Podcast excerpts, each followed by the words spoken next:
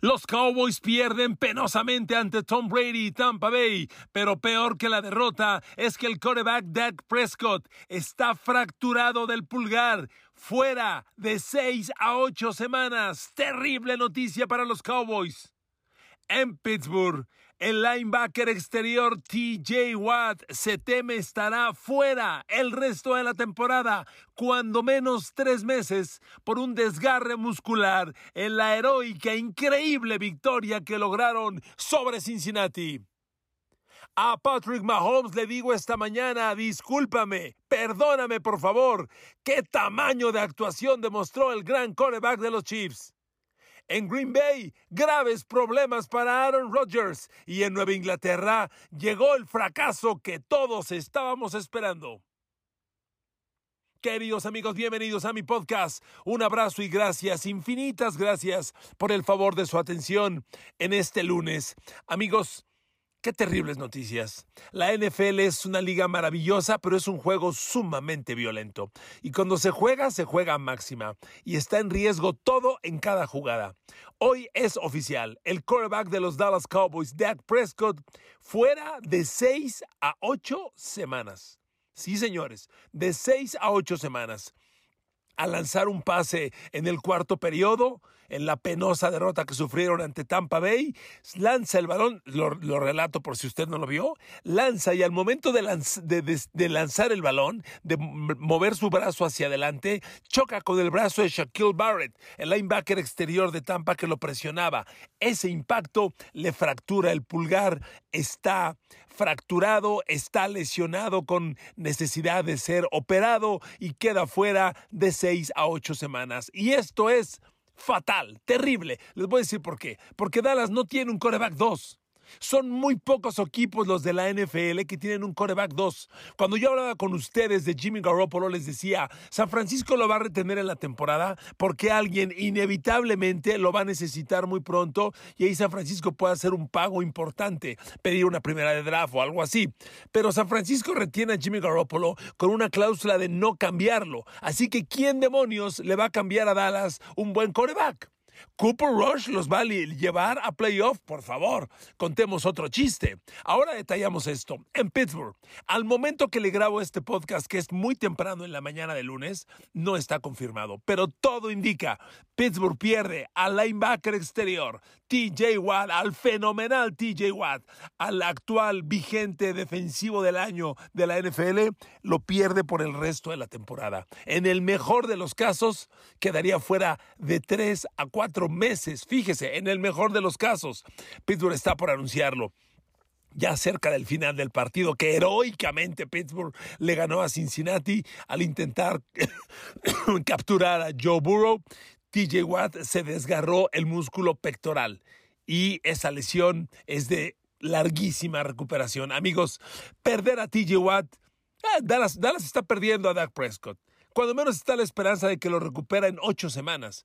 Pittsburgh a TJ Watt lo pierde por todo el año. Es irreemplazable. Y perder a TJ Watt te cambia todo el esquema. No solo defensivo, ofensivo también. Porque en el triunfo sobre Cincinnati, Pittsburgh demostró que la cortina de acero sigue siendo la cara de este equipo. Sigue siendo eh, el, pilar donde te puedes abrazar y que te puede llevar adelante toda la temporada. Pero esa defensa sin TJ Watt drásticamente diferente. Miren, comencemos el detalle amigos y arranquemos con este partido. Lo que Pittsburgh hace sobre Cincinnati es fantástico. Fantástico. Ahora detallamos Joe Burrow. Evidentemente estuvo lejos de una buena actuación Joe Burrow. Pero aquí la nota es Pittsburgh.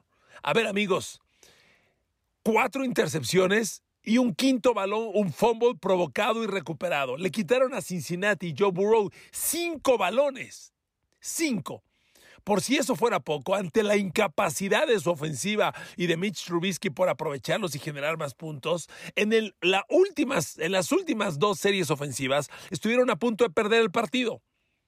Cuando Cincinnati llegó a primero y gol dentro de las cinco, a dos minutos del final, cuarto down, se la juegan y Pittsburgh los para. O sea, frenas un cuarto down en la yarda 2, heroico. Ah, pero Pittsburgh volvió a entregar el balón y Cincinnati volvió a llegar y ahora sí empató el partido. Pero cuando buscaba ganarlo, heroico Minka Fitzpatrick bloquea el punto extra y mantiene vivo a Pittsburgh. Eso es puro heroísmo, así como se lo digo, absolutamente. Se van a tiempo extra y en el tiempo extra Cincinnati falla un gol de campo de menos de 40 yardas para ganar el partido imperdonable. Y luego hay que reconocer que en la mala, porque no hay duda que fue una mala actuación de Mitch Trubisky, salva las cosas en la última serie ofensiva, cuando Cincinnati comete un gravísimo error, cuando Cincinnati ya no podía ganar el partido y despeja por última vez en el tiempo extra, le regala a Pittsburgh 15 segundos Pittsburgh tiene el balón con 56 segundos en su última serie y debió tenerlo con 41. Error de los Bengals, imperdonable, coach Zach Taylor. Pero Mitch Trubisky hace las jugadas, debo reconocer. Pone el balón para un gol de campo de Chris Boswell, que había fallado uno pegándole al poste a punto de ganar el juego ya en tiempo extra. En esta segunda oportunidad lo mete. Amigos, heroísmo puro el de Pittsburgh. Pero a ver, vámonos ahora al detalle. ¿Qué expectativas hay? Uno, Perder a TJ Watt es irreemplazable. Irreemplazable, no hay manera. Pittsburgh tiene a Alex Highsmith como linebacker exterior de un lado y a TJ Watt del otro. Al perder a TJ Watt, ¿quién lo reemplaza? Yo tengo el depth chart de los Steelers, Malik Reed por un lado, Jamir Jones por el otro, no pasa nada, por favor. Esto te cambia todo el esquema. Pero ahora vámonos a la ofensiva. A ver, amigos, Mitch Trubisky totalmente incapaz. Repito y reconozco, salvó la actuación en el último cuarto, pero dejó probadas muestras de que no tiene el talento. A ver, Pittsburgh con todo y un cuarto extra, porque fue un cuarto extra el que se jugó, generó 270 yardas totales. 270 jugando cinco cuartos. Najee Harris también salió lesionado. El líder corredor de Pittsburgh fue Chase Claypool. Chase Claypool. Najee Harry le dieron la bola 10 veces. ¿Sabe cuánto ganó? 23 yardas, 2.3 por acarreo.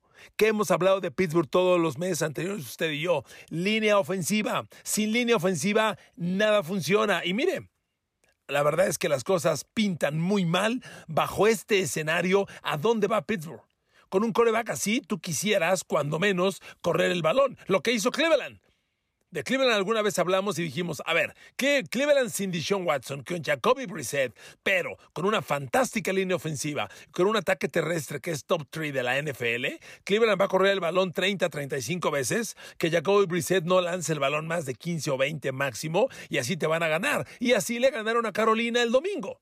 Si Pittsburgh tuviera una línea ofensiva capaz de ello, un juego terrestre para ello, te apoyas. Pero Trubisky, con Trubisky no van a ningún lado. Que quede claro, a ningún lado. Así lo dejó claro. Sobre Cincinnati, que ya habrá espacio en la semana para hablar, pésimo juego de Joe Burrow. A ver, con todo y todo, Joe Burrow iba a ganar. Debió ganar Cincinnati. Pero Joe Burrow tiene, tiene espacio para mejorar, sabemos que tiene el talento y lo va a hacer. Para mi opinión, fue el clásico coreback que está fuera de ritmo. No entrenó lo suficiente, no jugó lo suficiente, tener solo tres juegos de pretemporada y ahora que los titulares ni los juegan, pues te hace no entrar en el ritmo ideal al campo de juego. Y Joe Burrow debe mejorar. El único jugador que causó impacto fue Jamar Chase, que hizo pedazos a quien le pusieron enfrente. 10 recepciones, 129 yardas. Le lanzaron 16 pases a Jamar Chase. Fantástico. Joe Mixon, buen día. Y la defensa de Cincinnati, pues tendrá que mejorar. Pero amigos, con Joe Burrow mejorando, este equipo compite, pero también es grave la línea ofensiva. ¿eh? Pittsburgh tuvo, como le decía, cinco balones recuperados y además seis capturas de coreback. ¡Seis! TJ Watt, mientras estuvo en el campo, hizo pedazos a Lyle Collins, el tackle derecho, el nuevo tackle de los Cowboys. Lo destrozó. Claro, es el máximo reto que Lyle Collins puede tener. TJ Watt. No todos los equipos tienen a TJ Watt, solo uno. Y ahora lo pierde por todo el año, que es Pittsburgh. Entonces ya veremos qué ocurre ahí. Pero esa línea ofensiva debe mejorar. Ayer, seis capturas sobre Burrow. Cuando invertiste millones en tres jugadores, centro, guard derecho y tackle para reemplazar este, ese lado por completo, pues es preocupante. Lo van a hacer. Pero amigos, que quede claro, lo de Pittsburgh fue monumental. Y no he mencionado a Minka Fitzpatrick. Bueno, ya lo decía, él bloqueó el punto extra que salvó la, la, derrota, que la evitó, pero inició el partido interceptando y devolviendo para touchdown. Qué par de líderes. Yo no sé qué va a hacer Pittsburgh sin TJ Watt. No tiene reemplazo, pero hay tanto talento. Apenas va la semana uno que algo pueden planear los Steelers. La temporada no puede estar perdida después de un juego. Fue sumamente emotivo el partido y emotiva la victoria. Auténtico y puro heroísmo de los Steelers y muy en particular de la cortina de acero. ¿De acuerdo? Ahora, los Cowboys. Amigos, lo de Dallas es muy lamentable. A ver, pierdes a Dak Prescott. Pero antes de detallar esto, vámonos a otro tema. A ver, ¿cuántas, Dallas, cuántas yardas generó Dallas? Dallas tuvo una ofensiva total el domingo por la noche ante Tampa Bay de 205 yardas. 205 yardas totales. Cuando tienes a Ezekiel Elliott de 18 millones de dólares, a Dak Prescott de 45 millones de dólares, a Zach Martin de 15 millones de dólares, todos en la ofensiva, ¿de qué estás hablando? Amigos, la incapacidad ofensiva de Dallas es alarmante. se lo digo de verdad. La ausencia de Michael Gallup trasciende en varias áreas es totalmente predecible que Dak Prescott va a buscar a CeeDee Lamb y ayer, bueno, tan predecible, fíjese esto, Dak Prescott le lanzó a CeeDee Lamb 11 pases. ¿Sabe cuántos capturó CeeDee Lamb? Dos. De 11 lanzados, dos completos. Ah, y tuvo un par de drops, algo que yo le he dicho recurrentemente. CeeDee Lamb tiene ese problema y no lo ha resuelto, pero bueno, dos recepciones. La jugada más larga por aire que tuvo Dallas fue un pase de 22 yardas a Noah Brown cerca del final. Fuera de eso, no tuvieron ninguna recepción de más de 15 yardas. ¿Dónde está la ofensiva de los Cowboys? Tienes todo el verano y primavera y verano para preparar esta temporada y llegas con esto. Y a ver ahora, Dak Prescott está fuera. ¿Qué va a pasar? ¿Cooper Rush? ¿Cooper Rush es el quarterback? No me cuentes. Dallas tiene que intentar un cambio. No sé cuál. Con alguien con alguien. Cuando estuvo, cuando hubo momentos para hacer cambios, Dallas no intentó. Ok, tienen un super, tiene una estrella en Dak Prescott y nadie espera la lesión. Pero amigos, sobre Dak Prescott hay que decir otra cosa. Últimamente es un coreback recurrente a las lesiones. Siempre está lesionado. Me queda claro los jugadores, los quarterbacks, no salen a lesionarse, pero por alguna razón hay los que siempre se lesionan y los que nunca se lesionan. A ver, Dak Prescott enfrentó ayer a un quarterback de 45 años que está jugando su temporada 23. ¿Sabe de las 23 temporadas cuándo ha perdido Brady una por lesión? Una hace 20 años. Lleva 20 temporadas sin perder una por lesión. Sí, señor. Brady nunca se lesiona. Y ayer le pegaron, pero le cargaron calor gacho. ¿Por qué Brady a los 45 años nunca se lesiona y Dak Prescott siempre se lesiona? ¿Qué está pasando? Aquí tengo el dato. La temporada pasada perdió dos partidos por lesión, temporada 2021. En la temporada 2020 perdió 11 y ahora va a perder 8, cuando menos. A ver amigos, hagamos cuentas. 11 y 2 son 13 y 8 son 21. 21 en tres temporadas, cuando la expectativa es jugar 54 partidos, estás perdiendo cerca del 40% por lesiones. ¿Qué está pasando, Dak Prescott?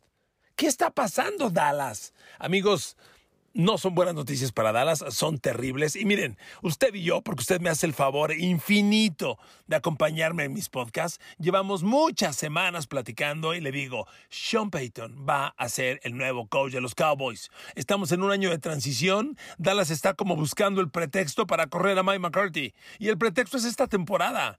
A ver, estábamos en agosto y Dallas ya estaba en crisis. La temporada empieza en septiembre y Dallas está en crisis desde agosto. Sí. Sí, señor, sí, señor. Hay que cambiar muchas cosas. Ezequiel Elliott no justifique esa inversión. Este Dak Prescott, tantas lesiones y ese sueldo, por favor. Dallas le está pagando a Dak Prescott esperanza. ¿Qué ha ganado Dak Prescott para devengar 45 millones de dólares anuales? ¿Cuándo ha sido líder coreback de la liga? ¿Cuándo ha sido líder en rating, MVP? ¿Cuándo ha llevado al equipo al Super Bowl? Entonces, ¿por qué cobra eso? Que se lo paguen Aaron Rodgers, él lo justifica con todo y la bronca en la que está metido por lo mediocre que se ve Green Bay en la jornada 1. Pero a Dak Prescott, amigos, lo de Dallas es altamente preocupante. Que Dallas y Pittsburgh anden bien, le viene bien a la NFL y sobre todo a México. Son dos equipos que mueven muy fuerte nuestro país. Yo quiero que les vaya bien, pero amigos, esta actuación fue absolutamente lamentable, opacando las cosas buenas que tuvo Dallas como Micah Parsons. Micah Parsons se dio cuenta que, Tampa Bay perdió al tackle izquierdo Donovan Smith y dijo, de aquí soy. De eso se trata el fútbol americano. El fútbol americano es un juego de duelos personales. Tú explotas tu mayor virtud contra la mayor debilidad del rival. Cuando Tampa dijo, ah, se lesionó el tackle izquierdo, Donovan Smith, se lastima el codo izquierdo, y dice, por ahí voy. Y Micah Parsons de inmediato marcó dos capturas de coreback y empezó a darle leña a Brady como se le debe dar, cargándole calor. Dallas hizo una buena defensa en zona de gol. a ver, por Dios, no podemos pensar que la defensa de Dallas hizo un mal trabajo cuando a Tom Brady lo dejaron en menos de 200 yardas, lo interceptaron una vez. Realmente lo que mejor hizo Tampa fue correr el balón. Me sorprendió lo bien que corrieron con Leonard Fournette. ¿Se acuerda que al principio de la pretemporada dijeron, Leonard Fournette llegó pesando 125 kilos, qué bronca tiene Tampa? Véalo, Está en impecable forma. En un mes se puso en forma. Corrió 127 yardas Leonard Fournette. Y lo mejor que puede tener Tom Brady es el soporte de un juego terrestre. Me encantó Julio Jones. Fascinante. Ojalá pronto esté al 100% Chris Godwin. Evans capturó el pase de touchdown. Pero con Chris Godwin al 100%, Godwin, Evans y Julio Jones, agárrate. Nunca entendí ¿Por qué Indianapolis Colts con Matt Ryan no le ofrecieron a Julio Jones un contrato? Recordando lo mucho que se conocen Matt Ryan y Julio Jones. Se lo dejaron a Tom Brady, vea, Julio Jones parecía primera de draft haciendo daño por todos lados. Bueno, Tom Brady le lanzó cinco pases, capturó tres Julio Jones, generó 69 yardas. Julio Jones terminó el partido con 23 yardas promedio por recepción. Pero repito, del lado de Dallas, buena defensa, lástima, no hay ataque. Y del lado de los, de los Buccaneers, Tom Brady haciendo lo necesario para ganar. En temporada regular tienes que caminar, navegar rumbo a playoff. Y ojo, Tampa Bay trae defensa trae una gran defensa. Yo siempre compré en Shaquille, confié en Shaquille Barrett, ahí está. Siempre confié en Carlton Davis, agarró a CeeDee Lamb, lo borró y así, y Tampa va a competir. Y le repito, cuando Julio Jones, Chris Godwin esté 100% sano y Mike Evans, agárrense. Ese equipo en una conferencia nacional tan abierta van a competir y competir muy bien. Vamos con otros temas, amigos. A ver, los Pats. Bueno, a los Pats hay que reconocerles. Ellos cumplieron la expectativa. Todos esperábamos un desastre y lo cumplieron. Fueron un desastre. Todavía no tengo, al momento de grabar este podcast muy temprano en la mañana de lunes, no tengo el reporte de Mac Jones. Salió lastimado de la espalda y cojeaba. Iba caminando y le costaba trabajo caminar. Lastimado, fíjese, cojeaba, lesionado de la espalda. Le costaba trabajo caminar. Parece que no es tan grave. Parece.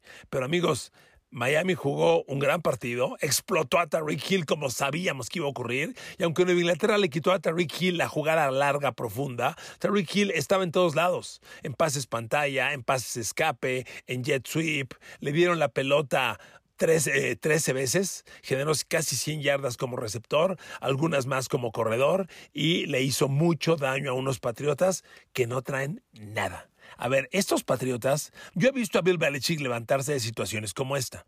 Cuando juegan muy mal y todo el mundo dice, entiérralos, entiérralos. Belichick resucita. Tenemos que darle otra vez eh, el derecho de que se recupere. Además, la principal lección en la jornada 1 de la NFL, amigos, es no sobrereaccionar.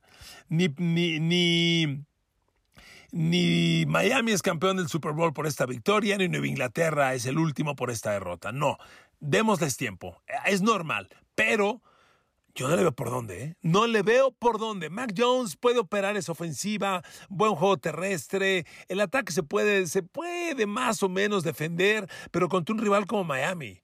Ponga esos pads con lo que vimos el jueves de los Bills. A ver, a ver, no contest, no hay, no hay competencia, por favor. Nueva Inglaterra no trae un equipo competitivo, no trae talento y se demostró una vez más. Matt Jones, 213 yardas por aire, un touchdown, una intercepción. Yo lo vi, buen líder intentándolo, pero honestamente muy poco.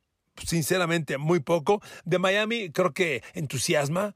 Tua Bailoa claramente trae la orden no corras, solo corrió dos veces y para escaparse de presión, no para generar yardaje, se está cuidando, hace bien. Yo, usted me conoce, soy enemigo de los corebacks corredores, porque lo único que ganan son lesiones. Y, qué bueno que Tua, que ha tenido muchas, esté evitando eso. Lanzando lo hizo bien, no tuvo un partido brillante, pero completó 23 de 33. Básicamente atacó zonas cortas. Si completas 23 pases y ganas 270 yardas, pues tu yardaje fue a zonas cortas e intermedias, no más. Pero amigos, no hay problema, el tema es ganar. Miami le ganó a Nueva Inglaterra por octava vez en los últimos 11 partidos. Repito, Miami le ganó a Nueva Inglaterra por octava vez en los últimos 11 partidos en Miami. Y además fue el tercer triunfo consecutivo sobre Bill Belichick. Tercero. ¿Dónde diablos está Belichick, el mejor coach de todos los tiempos? La defensa de los Pats es respetable, pero tampoco pasan, tampoco es excepcional, ¿eh? Excepcional lo que yo vi de Justin Herbert y de los Chargers. Me voy con este partido. A ver, los Chargers demostraron la expectativa que todos tenemos, por eso yo los puse en el Super Bowl. A ver, Justin Herbert, genial. 320 yardas, 3 touchdowns, 0 intercepciones, pero la defensa. Por un lado, Joey Bosa, por otro lado, Khalil Mack. Tres capturas de coreback de Khalil Mack. Tres. Pero no solo es el total. He platicado con ustedes varias veces, amigos, que la estadística vale no por el acumulado, sino por el momento en el que llegan. Y Khalil Mack tiene tres capturas de coreback, pero la última, cuando Derek Carr amenazaba con el touchdown que daba la vuelta, Khalil Mack lo captura. Eso es un jugador, eso es un playmaker. Eso fue lo que hizo Aaron para los Rams el año pasado junto con Von Miller. Si Khalil Mack lo va a hacer con Joey Bosa del otro lado, que sumó otra captura y media, agárrense, agárrense.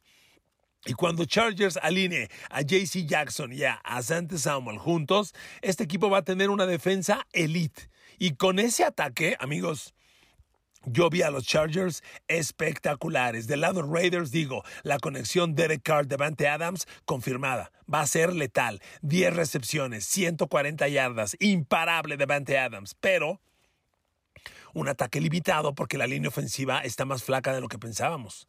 Sucumbía por todos lados. El tackle derecho, Jermaine Lemonur, por Dios, lo por ahí atacó Khalil Mack varias veces y lo destrozó, absolutamente destrozado. Sin línea ofensiva, Pittsburgh y Raiders no vas a ningún lado, ¿eh? A ningún lado. Amigos, hay mucho para platicar. Tengo que cerrar con los 49ers. A ver, amigos.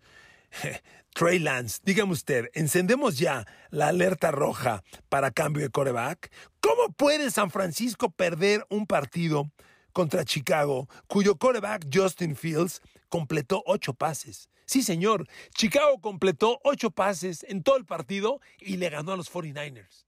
Lo que yo le decía la semana pasada de que los veteranos podrían ir con el coach a reclamarle, ya, ya empezó, ¿eh? Anoche, el, domingo, ayer en la tarde-noche, Nick Bosa dijo, no es posible perder un juego como este.